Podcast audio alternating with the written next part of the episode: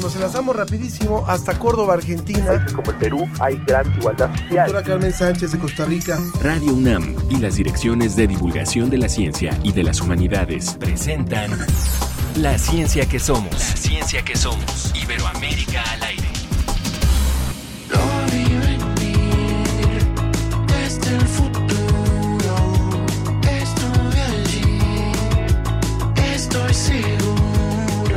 Iniciamos hoy la ciencia que somos. Muchas gracias por estar con nosotros. Escuchamos a este grupo Solo Fernández de la escena alternativa de República Dominicana.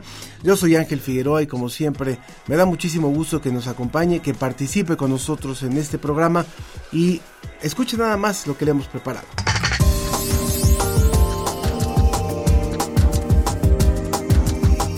Conversaremos con estudiantes de la Universidad Autónoma de Tamaulipas que ganaron el torneo mexicano de robótica 2023 y que nos van a representar en Brasil. ¿Está al tanto de las vacunas de sus hijos? Hoy hablaremos del retraso en la vacunación infantil. ¿Qué es la gentrificación y por qué está desplazando a las personas? Como siempre, lo invitamos a que participe con nosotros hoy a través de las redes sociales, en Facebook La Ciencia que Somos y en Twitter arroba Ciencia Somos. Comenzamos. Estudiantes de la Universidad Autónoma de Tamaulipas participaron en la decimocuarta edición del Torneo Mexicano de Robótica 2023 que se realizó en Jalapa, Veracruz, Ahí obtuvieron el primer y tercer lugar en dos de las categorías del certamen y en, el en octubre próximo van a ir al concurso latinoamericano de robótica que va a celebrarse en Brasil. Vamos a recordar lo que estos jóvenes nos platicaron acerca de su experiencia y aprendizaje con la inteligencia artificial.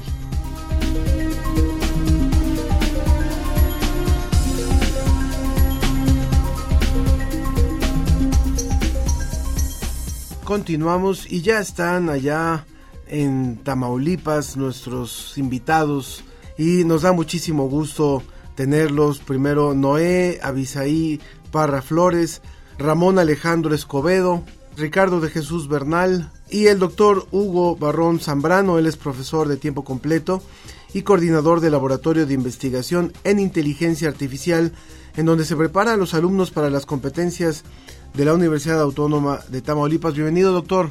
Eh, muchas gracias y muchas gracias por esta invitación. Bueno, por favor, queremos que nos cuenten, que le cuenten al público eh, justamente cuándo fue esta competencia en la que ustedes estuvieron. Así es, bueno, la competencia es el torneo mexicano de robótica que se realizó a finales del mes de, de abril. Eh, en esta categoría, en este torneo participamos con dos categorías, una que es de kits educativos, prácticamente es para la enseñanza de la robótica, y otro de que es de robot de rescate, lo que prácticamente diseñó un robot desde cero que nos permita eh, utilizarlo en situaciones de alto riesgo para el ser humano. En el caso de la participación y lo que nos dio el paso a Brasil, el pase a Brasil es en la categoría de kits educativos. Eh, cabe resaltar que en esta categoría llevamos cinco años, eh, cinco torneos consecutivos ganando. Hemos tenido la oportunidad ya de asistir a Brasil con otros alumnos y con ellos en una versión anterior, donde hemos también obtenido buenos resultados, obteniendo segundos y terceros lugares. El primero se nos aleja un poquito, pero bueno, esperemos que este año sea, sea el bueno. Eh, me gustaría que nuestros invitados, que, quien quiera de los tres, platicarnos un poquito de lo que fueron estos, estos trabajos, lo que hacen sus robots y qué les representó. ¿Quién quiere hablar? bueno, en el, caso, eh, en el caso de lo que es la categoría en la que participamos nosotros, que es la de kits educativos, lo que tenemos que hacer es el robot, existen dos robots, el cual uno pues trata de reparar una tubería dañada y el otro lo que hace es darle eh, los materiales para repararla, que en este caso serían unos tubos.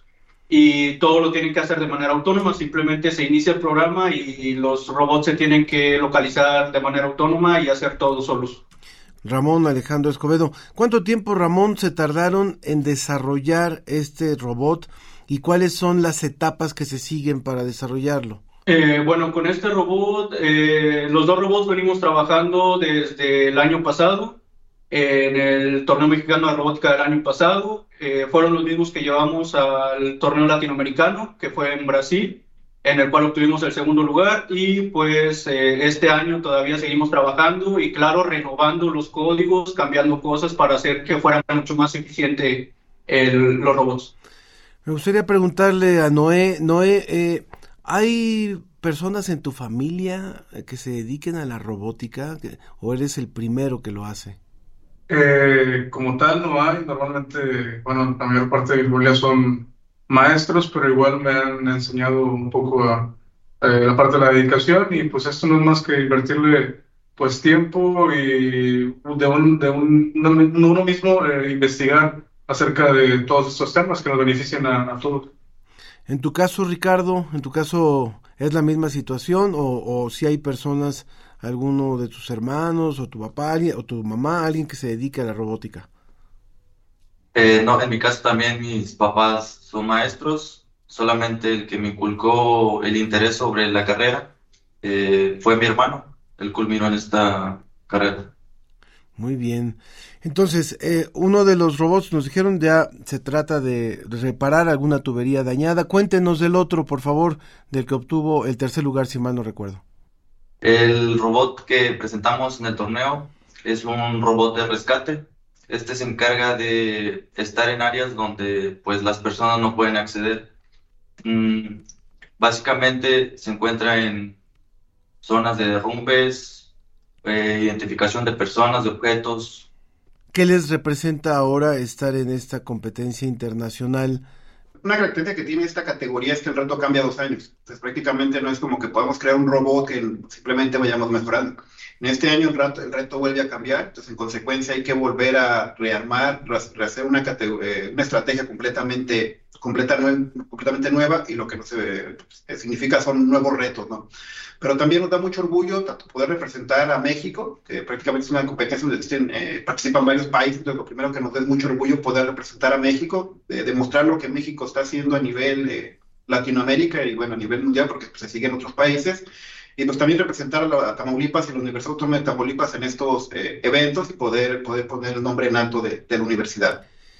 Eh, yo les preguntaría también, doctor, doctor Hugo Barrón y Noé, Ramón y Ricardo, finalmente eh, el que haya eh, buenos lugares de parte de una universidad en competencias nacionales y en competencias internacionales, pues esto se provoca. Esto no es gratuito, no es la suerte. O sea, hay un proceso, hay un interés de parte de la universidad, hay un interés de parte de los alumnos. Entonces, ¿qué le, ¿qué le dirían a los uh, jóvenes que nos puedan estar escuchando y que por ahí les pueda estar interesando la robótica? ¿Dónde pueden encontrar información, ya sea escrita o a través de videos, que ustedes recomendarían para ir iniciándose en el camino de la robótica? Que nada, como usted lo menciona, este es un trabajo que ya se lleva siete años eh, recorridos y principalmente pues, hay agradecer mucho a las autoridades, en nuestro caso al rector, Guillermo Mendoza, y a nuestro director Vicente Saldívar, que prácticamente nos han permitido dar esta continuidad en nuestros proyectos, ¿no? Y a los alumnos, principalmente, les damos las gracias porque a veces eh, son muchas actividades extracurriculares y pues ellos tienen que dedicar mucho tiempo que dedicarían a otras cosas, tiempo libre, a este tipo de actividades. Lo único que se les puede decir es que se animen a participar. Muchas veces tenemos miedos o ciertos paradigmas de que no somos capaces para hacer ciertas cosas, pero realmente se puede hacer. Eh, estos alumnos son un ejemplo de ello, de que siendo una universidad que tal vez no, no, sonaba mucho en el área de robótica hace unos años, ahora es un referente en estas categorías para poder participar en diversos eh, eh, concursos, tanto a nivel nacional como a nivel internacional. Ustedes, compañeros, ¿qué, ¿qué recomendarían para quienes estén interesados en el tema de robótica? que tengan, no sé, 16 años, 15 años y que digan, posiblemente me pueda interesar esto como carrera. ¿Quién, quién quiere hablar? Eh, bueno, eh, en lo que es Internet hay demasiado contenido actualmente que, que facilita el poder utilizar ese tipo de herramientas, de tecnologías nuevas, eh, sobre todo en el ámbito de los que les gusta la programación. existen diversos canales de YouTube que, que te permiten consolidar bien lo que son ese tipo de conocimientos.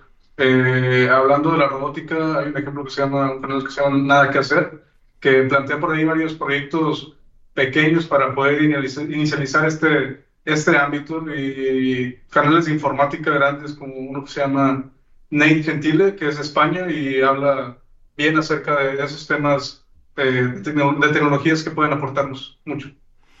Entonces ahora ustedes se están preparando, como lo decía el profesor, para la competencia que será en Brasil. ¿En qué fecha va a ser esta competencia? Esta va a ser a mediados de octubre, alrededor del 17 al 22 de, octubre, como usted mencionó, en Salvador, Bahía. Actualmente las reglas están a punto de publicarse, eh, aún no las terminan de, realizar. Hemos estado en contacto con los encargados del evento, dicen que en las próximas semanas ya se van a poder liberar las, las reglas y bueno, en consecuencia empezaremos con todo lo que es la preparación para este, para este concurso.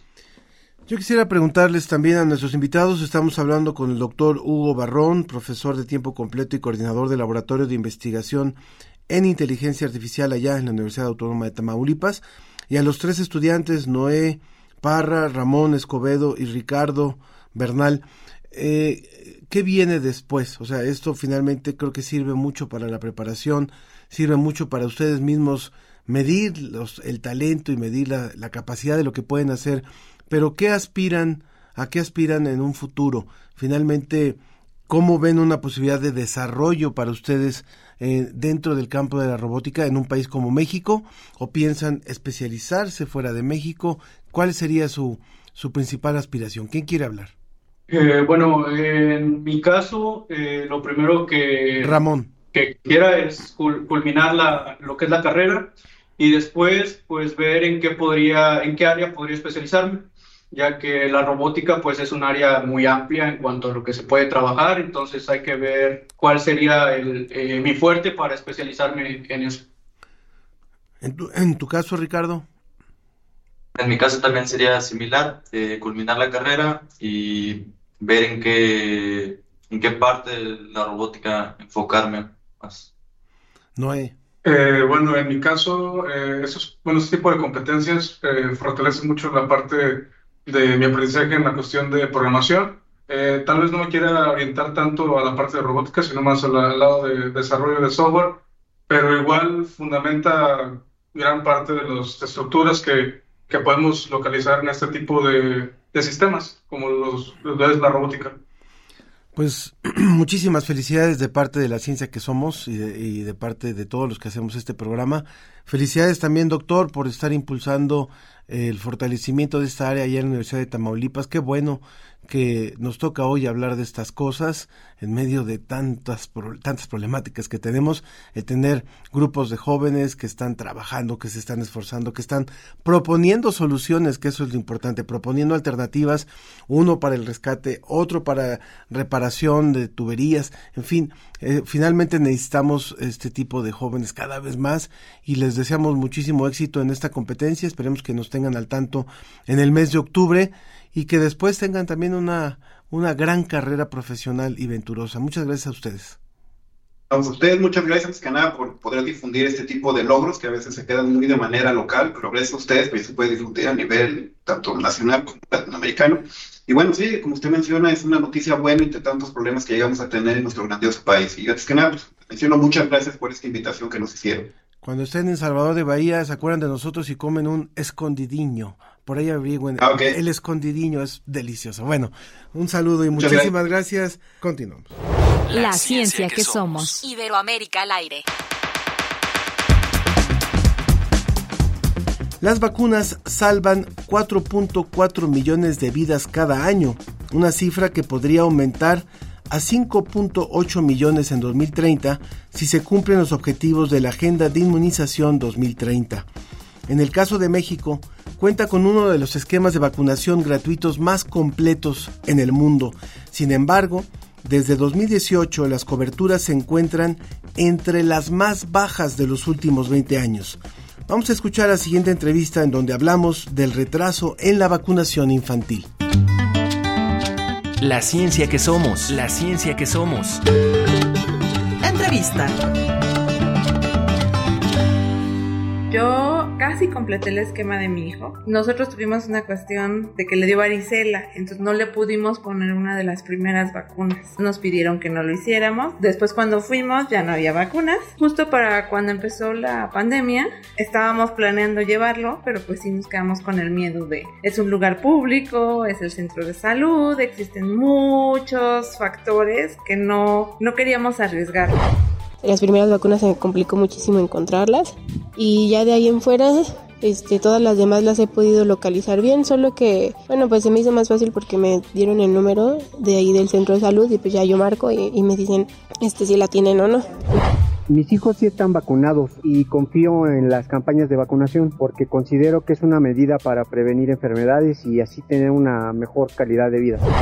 Hola, soy Lupita H. Martínez. Tengo un hijo de 14 años y tiene incompleto su esquema de vacunación, eh, las vacunas del sector salud. Y desde hace un año aproximadamente he recorrido diferentes centros de salud y me dicen no hay vacunas, venga el próximo mes.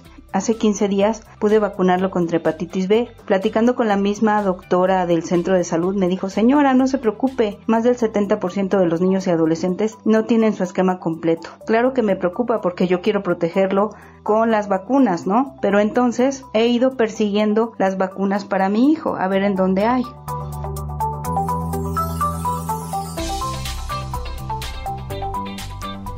Pues así los testimonios de varias personas que se encontraron con una situación que definitivamente no se esperaba al llegar la pandemia, como nada, nada se esperaba, pero este rezago en la vacunación. Está con nosotros Carol Perelman. Ella es química, farmacéutica, bióloga por la UNAM, directora del Jardín Weizmann de Ciencias, promotora de los jardines de ciencia, investigadora, conferencista, divulgadora y colaboradora de distintos medios de comunicación, también miembro de la Red Mexicana de Periodistas de Ciencia y de la Sociedad Mexicana para la Divulgación de la Ciencia y la Técnica. Carol, bienvenida, muchas gracias por estar con nosotros. Muchas gracias a ustedes, Ana Cristina, Ángel, ¿sí me escuchan? Sí, te escuchamos y te vemos perfectamente. Excelente. Pues gracias por invitarme, estoy muy emocionada de platicar con ustedes. Sí, Carol, primero que nada, ¿qué significa esto de que la OMS haya declarado terminada la emergencia por COVID? Que no significa, obviamente, que ahorita mágicamente haya desaparecido el virus de, del mundo. ¿Qué es lo que significa y cómo debemos de tomarnos esta noticia para empezar? Claro, Ana Cristina, es una noticia sumamente importante y como bien lo mencionas, no es de que el virus desaparece, incluso no es de que la enfermedad en sí cambia.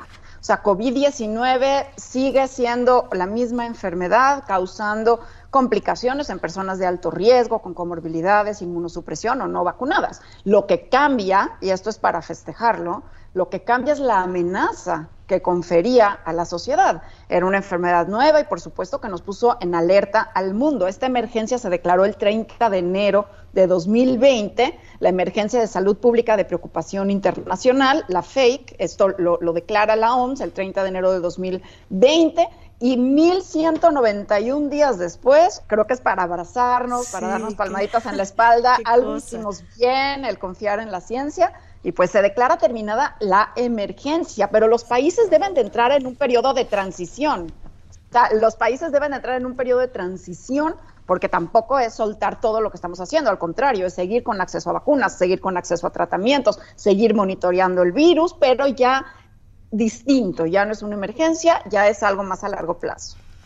¿Cuáles fueron entonces a partir de esta gran emergencia que vivimos eh, única en su tipo en las, en, los, en las épocas recientes, porque finalmente sí se vivió en otros momentos de la historia, pero eh, a nosotros ya nos tocó vivir una emergencia de este tipo y es la que justamente eh, estamos declarando terminada como emergencia nada más, no como, como, como virus existente, como lo dices, pero ¿cuáles fueron entonces las secuelas que tuvieron a nivel de la vacunación de los niños? Ahora sí, para aterrizar también en el tema que nos, que nos trae hoy. Claro, Ángel, y precisamente eso es muy importante, porque una de las grandes secuelas eh, que nos deja esta pandemia por COVID-19 es la falta de vacunación que tenemos en la población infantil. Justamente hace unos días la UNICEF sacó un reporte abrumador porque encontró que una gran eh, proporción de los niños menores de dos años no han recibido sus esquemas iniciales de rutina. Estamos hablando de enfermedades que se pueden evitar, que son prevenibles y que ya teníamos controladas, como la difteria, tétano, sarampión, tuberculosis, petrucis, polio. Incluso hemos erradicado una enfermedad que era mortal, que era la viruela, la viruela humana se erradicó en 1980 gracias a la vacunación. Sabemos que la vacunación es una de las estrategias de salud públicas más importantes después del acceso al agua potable para controlar enfermedades infecciosas. Entonces, hoy, por ejemplo, que tenemos estas vacunas, que estábamos teniendo una cobertura importantísima. imagínate, eh, en tres años, en tres años de pandemia, nos atrasamos diez años en cobertura. Entonces, esto es un llamado a las mamás, a los papás, pero también a los eh, servicios de salud a hacer disponibles estas vacunas para que nos pongamos al día. Justamente la semana pasada fue la semana de vacunación de las Américas, promovida por la eh, eh, OPS aquí en Latinoamérica, y eh, el slogan, este, su, su, su, hashtag, digamos, era ponte al día, cada vacuna cuenta, porque necesitamos como mamás, papás, educadores, ir con nuestros niños y ver qué les falta. Si les falta la BCG, la de, la de, la de tuberculosis, hepatitis B, la pentavalente, que incluye el polio, difteria, tosferina, hemófilos, influenza, tétanos, las de neumococo, la de rotavirus, la de sarampión, rubiola y, y paritoditis. ¿Y qué pasa?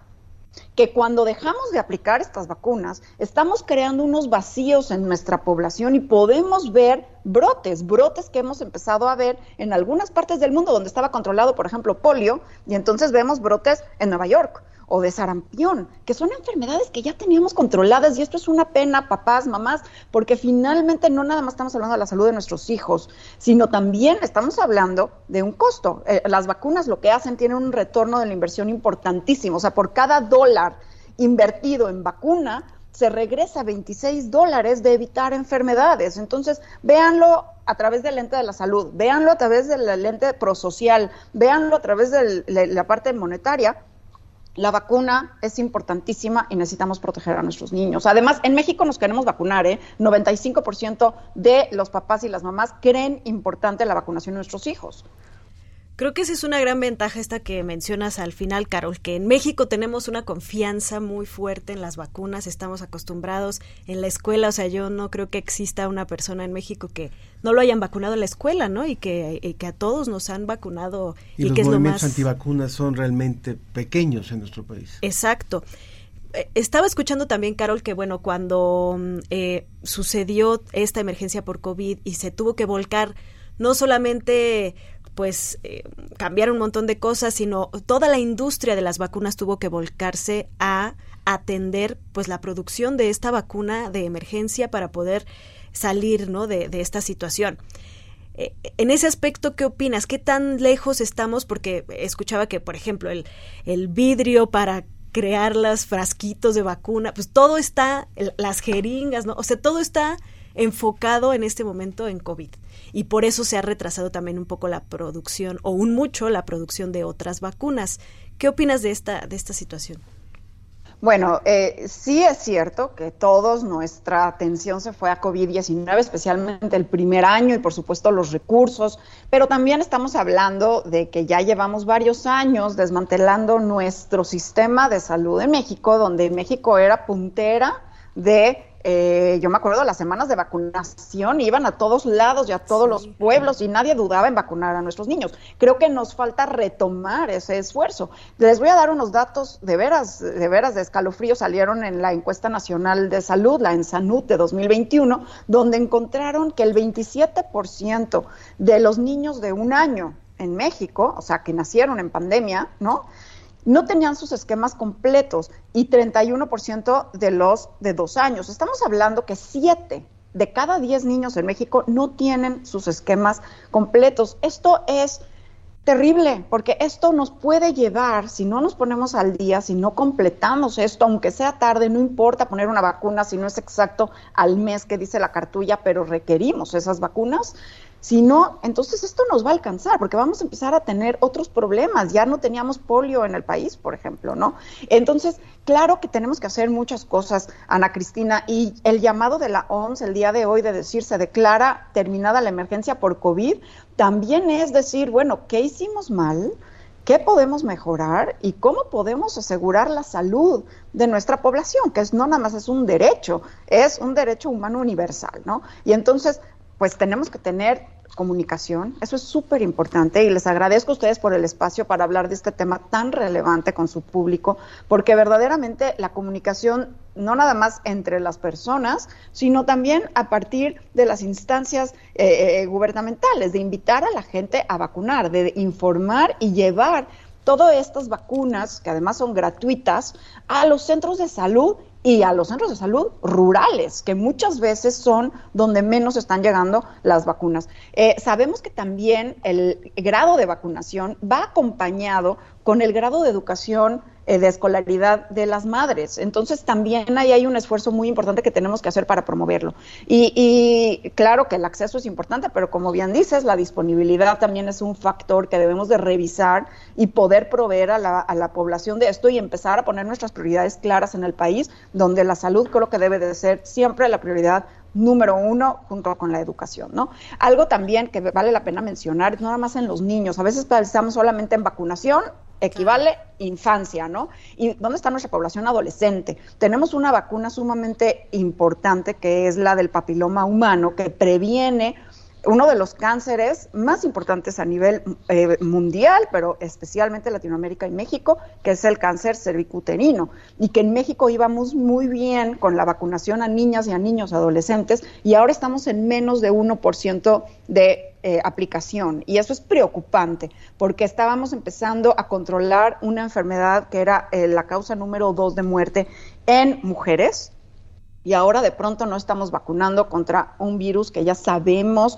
que es carcinogénico y que podía evitar cánceres. Entonces, creo también es muy importante eh, que los adolescentes sepamos, eh, sepan yo ya no soy adolescente, que requieren esta vacuna de papiloma humano y hablemos también de los adultos mayores. También hay vacunas que requerimos para los adultos mayores, como la de herpes, como la de influenza anualmente, como por ejemplo este, eh, la vacuna que acaba de salir, hace unos días la FDA autorizó la vacuna eh, contra el virus respiratorio sincicial. Entonces, bueno, creo que tenemos que apostarle a la vacunación.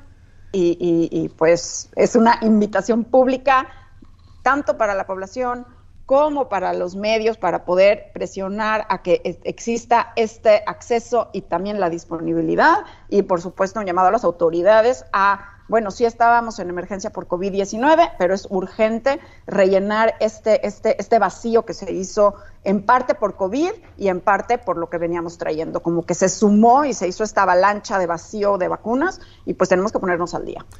Estamos hablando con Carol Perelman, ella es química, farmacéutica, bióloga por parte de la UNAM y directora del Jardín Weisman de Ciencias. Y agradecemos muchísimo las comunicaciones que hemos tenido del público, como Mario Alberto Mora, que, dice que se ve muy bien la, la, por cierto, la grabadora atrás, pero él, él también hace un comentario y dice, en el caso de México, el problema no fue el COVID, es el pleito que tiene el gobierno con los proveedores y las ocurrencias para administrar el sistema de salud. Eh, creo que Carlos lo ha dicho de alguna forma, eh, se, se detuvo, se, no se le dio la importancia que se le daba a las, a las eh, grandes jornadas de vacunación. Se habló también de cómo finalmente muchos recursos se derivaron al COVID. La pregunta sería, Carol, ¿cuáles pueden ser las consecuencias si no hacemos algo? Ya se habló de 10 años de atraso, pero ¿cuál es la, repercusión en los niños que hoy tienen un año, dos años, cinco años, diez años, trece años, en si no se hace algo urgentemente? Bueno, este, empezando por dejar claro que eh, las vacunas evitan 4.4 millones de muertes en el mundo anualmente. Eso es un número importante. Y la expectativa de vida cambia. O sea, en 1970 la expectativa de vida en México era de 61 años, en parte gracias a la vacunación y también a las tecnologías en los servicios de salud, hemos logrado que en 2000, en el año 2000, sea de 74 años. Sin embargo, a este año bajó en 2021 se reporta que la expectativa de, vida en México es de 70 años. Perdimos cuatro años de expectativa de vida. Y claro que la vacunación es uno de los elementos que está haciendo que perdamos expectativa de vida. Entonces podemos ver esta respuesta, Ángel, de diferentes focos. A nivel individual, pues podríamos tener, eventualmente, si no vacunamos a nuestros niños de sarampión, de tuberculosis, de polio, podríamos tener el evento que se contagie de una de estas enfermedades que pueden ser debilitantes, pueden ser mortales y que es un crimen porque hoy se pueden evitar. Hoy se pueden evitar, podemos evitar. Y además, a nivel poblacional, cuando vas bajando una de estas, muchas de estas vacunas eh, son lo que se llaman esterilizantes, es decir, solo se requiere una aplicación para evitar por completo la enfermedad, no como las vacunas, por ejemplo, de influenza o de COVID, que te disminuyen el riesgo de infección. Muchas de estas vacunas eliminan el riesgo de infección por completo. Entonces se crea una inmunidad de rebaño, que lo hablábamos en el 2020, aunque no era para COVID, pero tratábamos de pensar que quizás la enfermedad de COVID-19 se comportaría así, pero no lo fue. Sin embargo, hay enfermedades como por ejemplo sarampión, como polio, que lo que se va haciendo una inmunidad de rebaño, si varios se vacunan, por ejemplo de sarampión, hacemos que no hayan brotes en la comunidad, aunque dos, tres no se vacunen. Creamos un cerco y cuando se pierde ese porcentaje de un gran porcentaje de población vacunada, entonces esos brotes pueden ocurrir. Y lo que ocurre con esos brotes es que empieza a ser otra vez una amenaza poblacional, cuando estábamos ya muy cerca, por ejemplo, de eliminar polio. ¿Sí? Y ojo, tenemos ya la herramienta que es la vacuna. La vacuna nos sirvió para eliminar y erradicar del planeta la viruela pero estamos volviendo a ver algunas enfermedades resurgir porque estamos creando vacíos poblacionales. Entonces, esto es un impacto a nivel poblacional y a nivel individual. Y bueno, quien lo quiera ver desde el lado financiero, pues también tiene un impacto financiero a, la salud pública, a, los presupuestos, porque vamos a tener que estar pagando eh, eh, este, enfermedades que podríamos evitar y claro, a nivel personal también, ¿no? Entonces, bueno, esto nos crea un vacío muy importante de llenar, nos quedamos chimuelos en algo que pues tenemos las herramientas para hacerlo. ¿Por qué no hacerlo cuando verdaderamente es algo que nos ha funcionado? Las vacunas son seguras, las vacunas lo que hacen es mejorar nuestra expectativa de vida, mejorar nuestra calidad de vida y nuestro pronóstico. Entonces, bueno, pues les invitamos a leer en Ciencia UNAM el artículo Las vacunas que nos han salvado, también para más información. Carol, muchísimas gracias por haber estado hoy con nosotros. Pues muchas gracias Ángel, Ana Cristina, a todo tu auditorio, a vacunarnos y a ponernos al día. Muchísimas gracias por el espacio. Muchas gracias. La ciencia que somos. Iberoamérica al aire. La gentrificación es un fenómeno que está impactando a ciudades en todo el mundo debido a la transformación de barrios y la llegada de personas con mayor poder adquisitivo o personas extranjeras. Esto, por ejemplo, ocasiona el desplazamiento de los habitantes originarios. En la siguiente conversación, nosotros profundizamos sobre algunos casos y las posibles soluciones de esta problemática. La ciencia que somos, la ciencia que somos. Entrevista.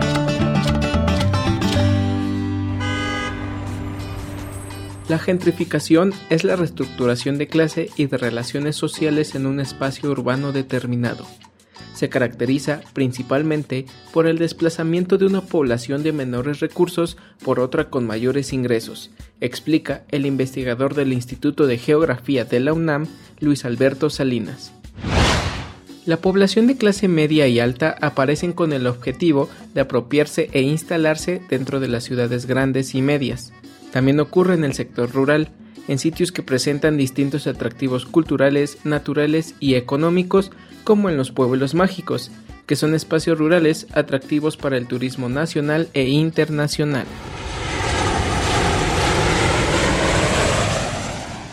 Durante el 2022, el gobierno de la Ciudad de México firmó un acuerdo con la UNESCO y Airbnb para promover el turismo de los nómadas digitales, lo que provocó el aterrizaje de casi 2 millones de extranjeros en el Aeropuerto Internacional de la Ciudad de México. En consecuencia, la demanda de alquileres aumentó un 44% en la primera mitad del año. El término nómada digital fue implementado tras los sucesos de la pandemia de COVID-19, el cual hace referencia a los visitantes internacionales, predominantemente de Estados Unidos, que pueden trabajar a distancia y se instalan en el país. Algunos de ellos también ocupan puestos de trabajo en barrios populares como la Condesa y la Roma. El desalojo de la población local ha provocado la difusión de mensajes xenófobos, sin considerar los factores económicos y sociales que están impulsando esta situación ni los actores responsables de incentivar esta forma de resignificación del espacio urbano.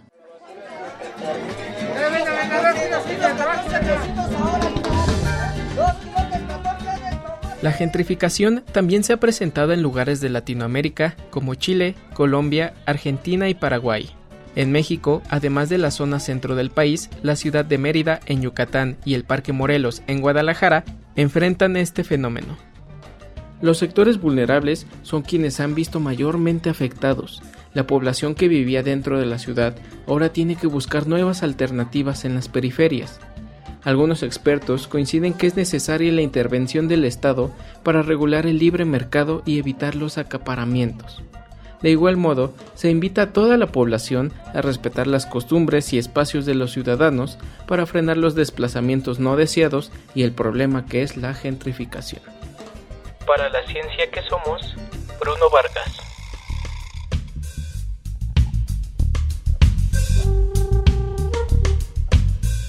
Muchas gracias por el trabajo de Bruno que nos da pie para poder arrancar nuestra conversación con el doctor Víctor Delgadillo Polanco. Él es doctor en urbanismo, profesor en posgrados en los posgrados de urbanismo y arquitectura de la UNAM y también es profesor investigador de la Universidad de la Ciudad de México. Una de sus publicaciones más recientes se titula El asedio inmobiliario y turístico del patrimonio urbano. Muchas gracias por estar aquí, Víctor. Al contrario, muchísimas gracias por invitarme a, esta sesión. Muchas gracias. Bueno, eh, a ver si ya todos entendimos y quedó claro este concepto que no es eh, tan, tan antiguo, este de la gentrificación. ¿Cómo, ¿Cómo observan los investigadores este fenómeno y eh, en qué momento estamos a partir de esta pandemia. Vale.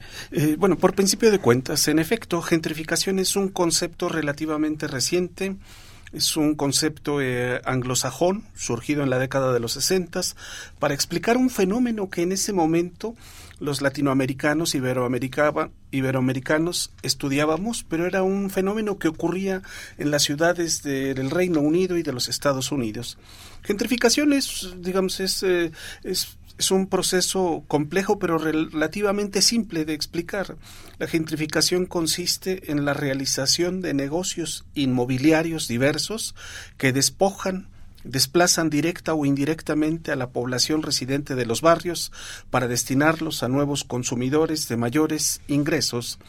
Eh, es por esto que a principios, a fines de los noventas, a principios del siglo XXI, en muchas ciudades latinoamericanas, los jóvenes investigadores se apropiaron del concepto gentrificación para explicar el fenómeno que ocurría en, la, en sus ciudades. Eh, el proceso de gentrificación pues tiene distintos acentos. Hay sitios eminentemente este, turísticos. El motivo de la rehabilitación, la renovación urbana, es destinar esos, esos sitios al turismo y estos consumidores este, de cultura, de barrios antiguos, de patrimonio, desplazan las prácticas populares a los residentes, al comercio en la, en la vía pública. Este fenómeno lo encontramos en muchas eh, ciudades este, eh, de, de, América Latina, principalmente en las capitales. Eh, en algunas otras ciudades el acento es, son los estudiantes si ustedes van fueran a Cholula, eh, derivado de la Universidad de, eh, las Américas. Eh, sí, Universidad de las Américas, pero también en el centro de Bogotá, en el centro de Santiago de Chile, han sido universidades privadas las que han ido reconquistando barrios centrales y, ello motiva la llegada de estudiantes de universidades privadas que demandan alojamiento y otro tipo de servicios. en mi opinión, la gentrificación se ha eh, multiplicado, diversificado, merced a las políticas públicas, a los gobiernos nacionales, a los gobiernos locales, que promueven actividades económicas basadas en el consumo, en el turismo, en, el volver eh, al centro. Hay algunos otros lugares en donde ¿cómo puedo señalar? Este, se destaca la colonización de pensionados estadounidenses, canadienses. Tenemos el caso de San Miguel Allende, un centro histórico totalmente gentrificado a donde los mexicanos vendieron por la buena o por la mala sus casas, sus, sus casonas de patio y hoy día están convertidas en residencias de, de paso, en residencias temporales, permanentes. Y esto ocurre en muchas otras ciudades, en Cartagena de Indias. Es un fenómeno que se va multiplicando. La pandemia, eh, digamos, en este sentido, COVID-19, no vino a producir algo nuevo, pero vino a profundizar estas tendencias. Eh, como ustedes mencionaban, em, el trabajo en casa eh, le permitió a muchos eh, jóvenes, a estos llamados nómadas digitales, a residir en lugares en donde las rentas son más bajas. Y entonces han llegado a la Ciudad de México, han llegado a Chile, han llegado a ciudades brasileñas, hermosas, y a donde prácticamente, bueno, les sale muy barato residir y ellos hacen su mismo trabajo este, a, a distancia. Exacto. Quisiera que platicáramos un poco más cómo afecta esto a los residentes locales, ¿no? O sea, por ejemplo, eh, muy cerca de casa de mi mamá había un puestito de jugos, eh, hasta, hace muy poco, ¿no? Donde pues era un puesto de jugos como los que todos conocemos en las esquinas de nuestras casas eh, muy accesible, con un señor que llevaba toda su vida ahí trabajando y el otro día fui y ya es pues un kiosco donde venden este overnight oats y este, ¿no? Ya es todo, todo una, una cosa. ¿Con el mismo señor o sin el, sin el señor? Sin el señor. Entonces... ¿Qué, ¿Cómo afecta a los locales? ¿Es, ¿Es, ¿Tiene algo de bueno? ¿Todo es malo? Eh, qué es lo que empieza a vivir la gente residente local de estos lugares eh, que se gentrifican. Los procesos de gentrificación tienen efectos, eh, en mi opinión, negativos, pero por supuesto que tienen efectos positivos para ciertos actores políticos, ciertos actores económicos que se benefician de los negocios. Esta es la razón por la que algunos incluso defienden el concepto de gentrificación como sinónimo de génesis a diferencia de una gran mayoría que más bien es este como genocidio. Eh, bueno, la gentrificación afecta, lo, has dicho muy bien, no solamente afecta a la población residente con el incremento de rentas urbanas, particularmente afecta a la población que alquila una vivienda. Para muchos propietarios de viviendas en alquiler, pues es muy fácil eh, al concluir el el contrato formal o informal de alquiler, pues incrementan la renta o simplemente le piden la casa, el departamento al inquilino, porque es más redituable rentarlo a través de plataformas digitales, incrementan la renta en periodos más cortos de tiempo, hay una mayor rotación este, de, de, capital. Eh, pero la gentrificación también afecta a los servicios y a los comercios de barrio eh, los nuevos residentes temporales, los nómadas digitales, tienen otras necesidades. Ellos comienzan a consumir otro tipo de, cosas, fast food. Eh, las clases medias, altas que habitan estos barrios eh, centrales ya tienen otras necesidades, necesitan peluquerías para perros, centros de atención para perros, bares gourmet, etcétera. Y entonces las rentas urbanas lentamente van, van despojando a la gente de sus barrios, van transformando los comercios este, eh, y servicios de barrio. Para mí es una canibalización del barrio a nombre de lucro de unos cuantos que se benefician este, de esas eh, actividades. Para mí lo peor es, ver que nuestros gobiernos aplauden y promueven este tipo de negocios inmobiliarios asociándolo a la creación de empleos. Claro. Estamos conversando con el doctor Víctor Delgadillo. Él es doctor en urbanismo, profesor de posgrados de urbanismo y arquitectura de la UNAM y también investigador de la UACM. Y justo ayer veía una nota en, un medio de algo que ocurrió eh, o que está ocurriendo eh, muy cerca de aquí, o sea, en, Coyoacán, eh, para quienes no conocen, es en la zona sur de la Ciudad de México, en donde un grupo empresarial hizo una torre brutal, ¿no? Una de las torres más grandes yo creo que hay ahorita en la ciudad, donde hay una plaza comercial, departamentos, se tardaron oh, mucho tiempo en hacer esa torre y ayer había una manifestación de los habitantes del barrio de Joco, justamente protestando por los cierres que a esto les implicó, por lo, toda la afectación cultural, de hecho lo hacían incluso vestidos en, eh, de acuerdo con los carnavales que ellos hacen y de acuerdo con los, las fiestas que ellos hacen. Entonces, no estamos hablando de un fenómeno por ahí imaginario, son cosas muy concretas en donde hay personas, como lo decías, Víctor, han tenido que salir empujados prácticamente de donde vivieron toda la vida, eh, dejar el, el espacio donde tenían un local comercial. ¿Por qué? Porque esto ya subió de precio, ya es impagable, porque ya no pueden mantenerse ahí, o porque si no lo venden, se enfrentan a otras problemáticas. Es, eh, vivimos un avasallamiento brutal en muchas ciudades latinoamericanas por parte de capitales financieros. Justamente el caso de mítica Ciudad Progresiva es un ejemplo de esto que viejos pensadores como Henry Lefebvre ya reconocían. Ellos decían, bueno, un segundo circuito de acumulación de capital son los negocios inmobiliarios. Em, recientemente ocurrió una revolución eh, tecnológica. Los bienes inmuebles, fijos por naturaleza, han sido convertidos en activos financieros inmóviles que se venden y compran en, bolsas de valores. A esto varios autores le llaman la financiarización o la financiarización eh, de la economía. Digamos, para muchos capitales hoy día eh, se reproducen eh, en el mundo de la economía ficticia, comprando y vendiendo acciones, este tipo de los capitales financieros globales han encontrado en los mercados inmobiliarios locales formas de reproducción. Eh, y entonces en muchas ciudades ocurre un boom inmobiliario que no responde de ninguna manera a las necesidades locales. Esas, esos nuevos edificios, esos centros comerciales, esas oficinas están fuera del alcance de los bolsillos de la mayor parte de la población. Muchos de esos edificios se quedan vacíos, abandonados mucho tiempo, porque, bueno, si los alquilan o si los venden bien, y si no también, es que esos objetos están construidos como activos financieros. En México, en 2009, se crearon los llamados fibras, fideicomisos de inversión en bienes raíces, que tienen muchos incentivos fiscales, entre, entre, otros, les condonan el impuesto sobre adquisición de bienes inmuebles, por ejemplo.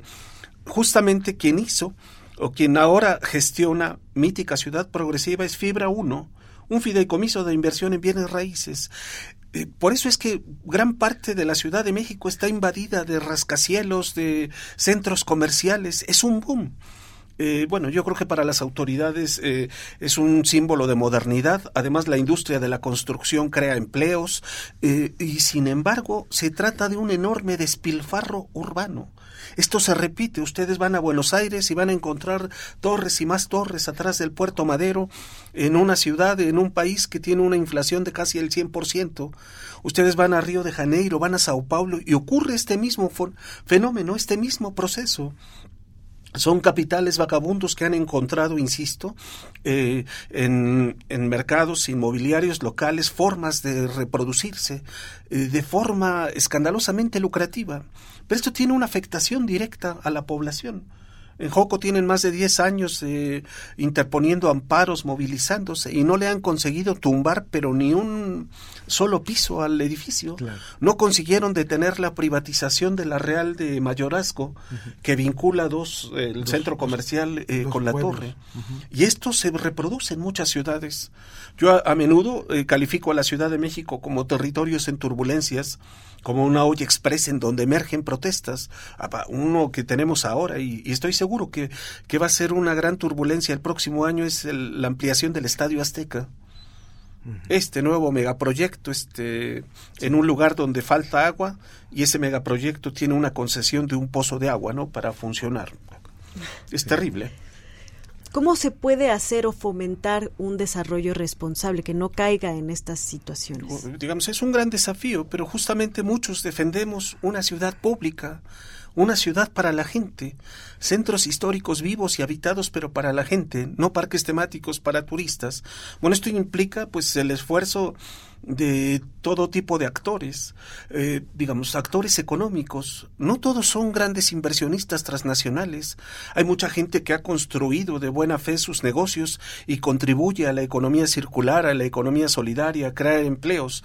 Eh, digamos, yo creo que ellos tienen que hacer su parte. Los grupos de taxistas debieran de utilizar otro tipo de aplicaciones este, para evitar el, eh, que una plataforma digital extranjera, Uber, eh, succione recursos en una ciudad en donde no tiene un solo, este, no es propietario de un solo auto. Yo creo que, que grupos también debieran de ofrecer en, en aplicaciones alternativas eh, formas de alojamiento.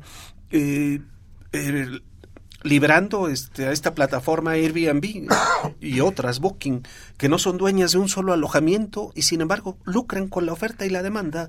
Em, Bueno, también es un, hay una enorme responsabilidad de la llamada sociedad civil. Yo creo que la sociedad civil, incluyendo las universidades, tenemos que, que seguir eh, denunciando, evidenciando estas formas, este, entre comillas, de desarrollo que privilegian el lucro, el lucro este, de unos cuantos sobre las necesidades de muchos.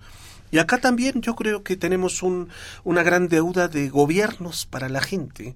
Yo no sé si nuestras autoridades federales y locales son ingenuas, de verdad no entienden cómo funciona el, las inversiones inmobiliarias y las plataformas digitales. O sea, o no saben o no pueden hacer realmente nada. Yo creo que un gobierno debiera defender la ciudad para sus ciudadanos debiera defender los usos del suelo. En, eh, hay barrios en donde debe defender el uso habitacional.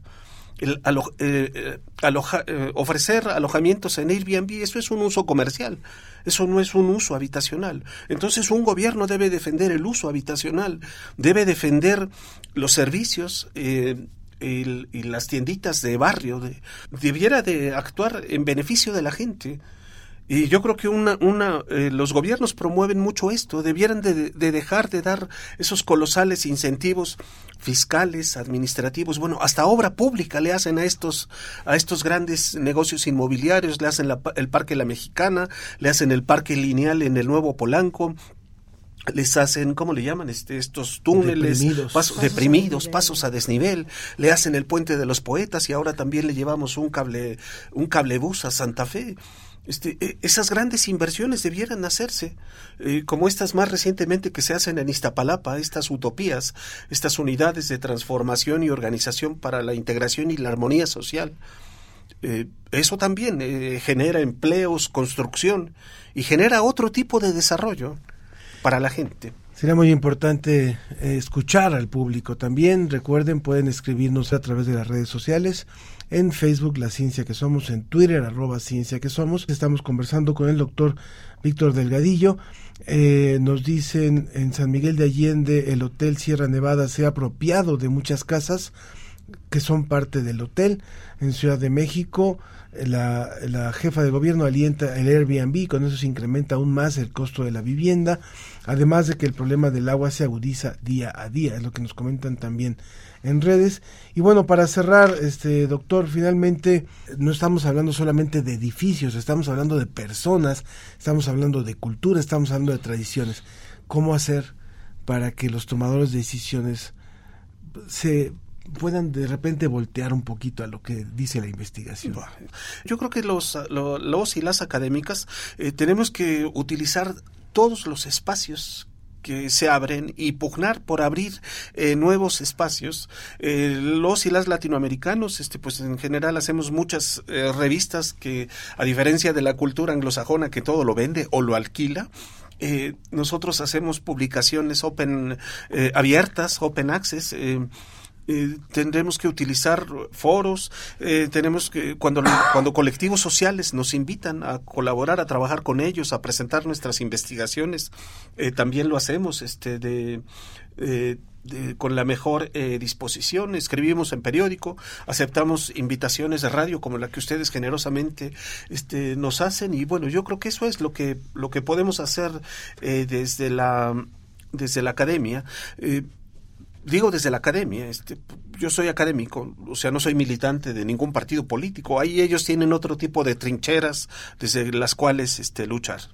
Nos siguen llegando más comentarios de eh, esta situación, que nos compartan sus experiencias y, cómo ven las personas, ¿no? Porque finalmente son la, las, la gente que vive en estos barrios las que finalmente tienen que levantarse y, y también hacer algo por, por esta situación, ¿no? Para que haya alternativas. Eh, eh, si me permite cerrar, podría cerrar con, con dos experiencias este, de resistencia social, de denuncia social realmente creativas. Eh, por un lado, por ejemplo, locatarios de la Merced que se opusieron a la renovación y la gourmetización de los mercados de la Merced, el proyecto del anterior jefe de gobierno después de los incendios de la Merced. Eh, los locatarios de la Merced hablaban claramente de gentrificación. Decían, nos quieren despojar de nuestros mercados para transformar esto en un centro gastronómico eh, nacional e incorporarlo al turismo. Y hay otros que son los vecinos de la colonia Juárez, estos vecinos que incluso a la gentrificación le llaman blanqueamiento. Y ellos dicen que ellos en lugar de gentrificación hablan de blanqueamiento. Tiene un componente racial y se quieren sacar a los morenos para atraer a los güeritos. Blanquean los edificios como con detergente. En los edificios viejos le quitan la patina y les ponen detergente. Y además, en, en esa colonia, ellos denuncian eh, que se lavan quién sabe qué inversiones provenientes de quién sabe qué lugares. En La Juárez, por ejemplo, inventaron una santa antigentrificadora, Santa María la Juaricua, que tenía un rezo. Y ahí en La Juárez, enfrente del, de, en la calle General Prim, había una hornacina con un rezo de Santa María, Santa Madre y Niña, líbrame del alza del predial, líbrame de la gentrificación, etcétera. Pues Recientemente ellos envían postales, tarjetas postales al gobierno de la ciudad denunciando cada casa que se que pierden, cada casa que es desalojada. Pues ahí están dos ejemplos conversando sobre esto. Gracias, doctor. Muchas gracias por A ustedes, muchas gracias.